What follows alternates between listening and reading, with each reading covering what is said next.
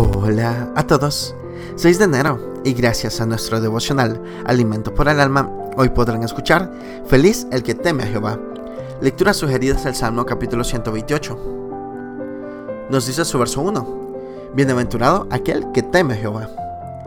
La dicha es una de las búsquedas más preciadas del ser humano. Cuando fui niño soñaba con ser un aviador, pensando que sería feliz siendo un gran piloto. Los jóvenes ansían el día de sus nupcias, mientras que los que ya contrayeron anhelan el advenimiento del primer hijo. Estos son anhelos y deseos legítimos que todos albergamos en lo profundo de nuestro ser, sin que necesariamente sean pecaminosas.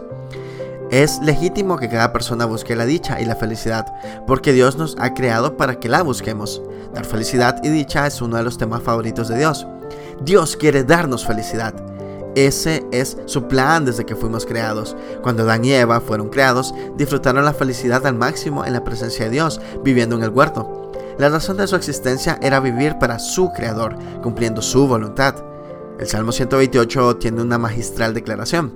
Bienaventurado todo aquel que teme a Jehová. Solo una relación personal e íntima con Dios resulta en una vida dichosa. La felicidad que Dios ofrece está basada en su persona y no en las cosas que podemos adquirir en esta tierra. Sin embargo, existe una condición para experimentar continuamente esa dicha. El texto dice, que anda en sus caminos. Es necesaria una vida de continua obediencia a las escrituras para disfrutar de esta bendición. Creer en Jesús para salvación del pecado nos garantiza la dicha eterna, pero en esta tierra depende de la obediencia a las escrituras. La felicidad que Dios ofrece está más allá de los logros personales y terrenales. Devocional escrito por Edward Zacarías en Perú. La felicidad debe estar enfocada en la persona de Dios y sus propósitos.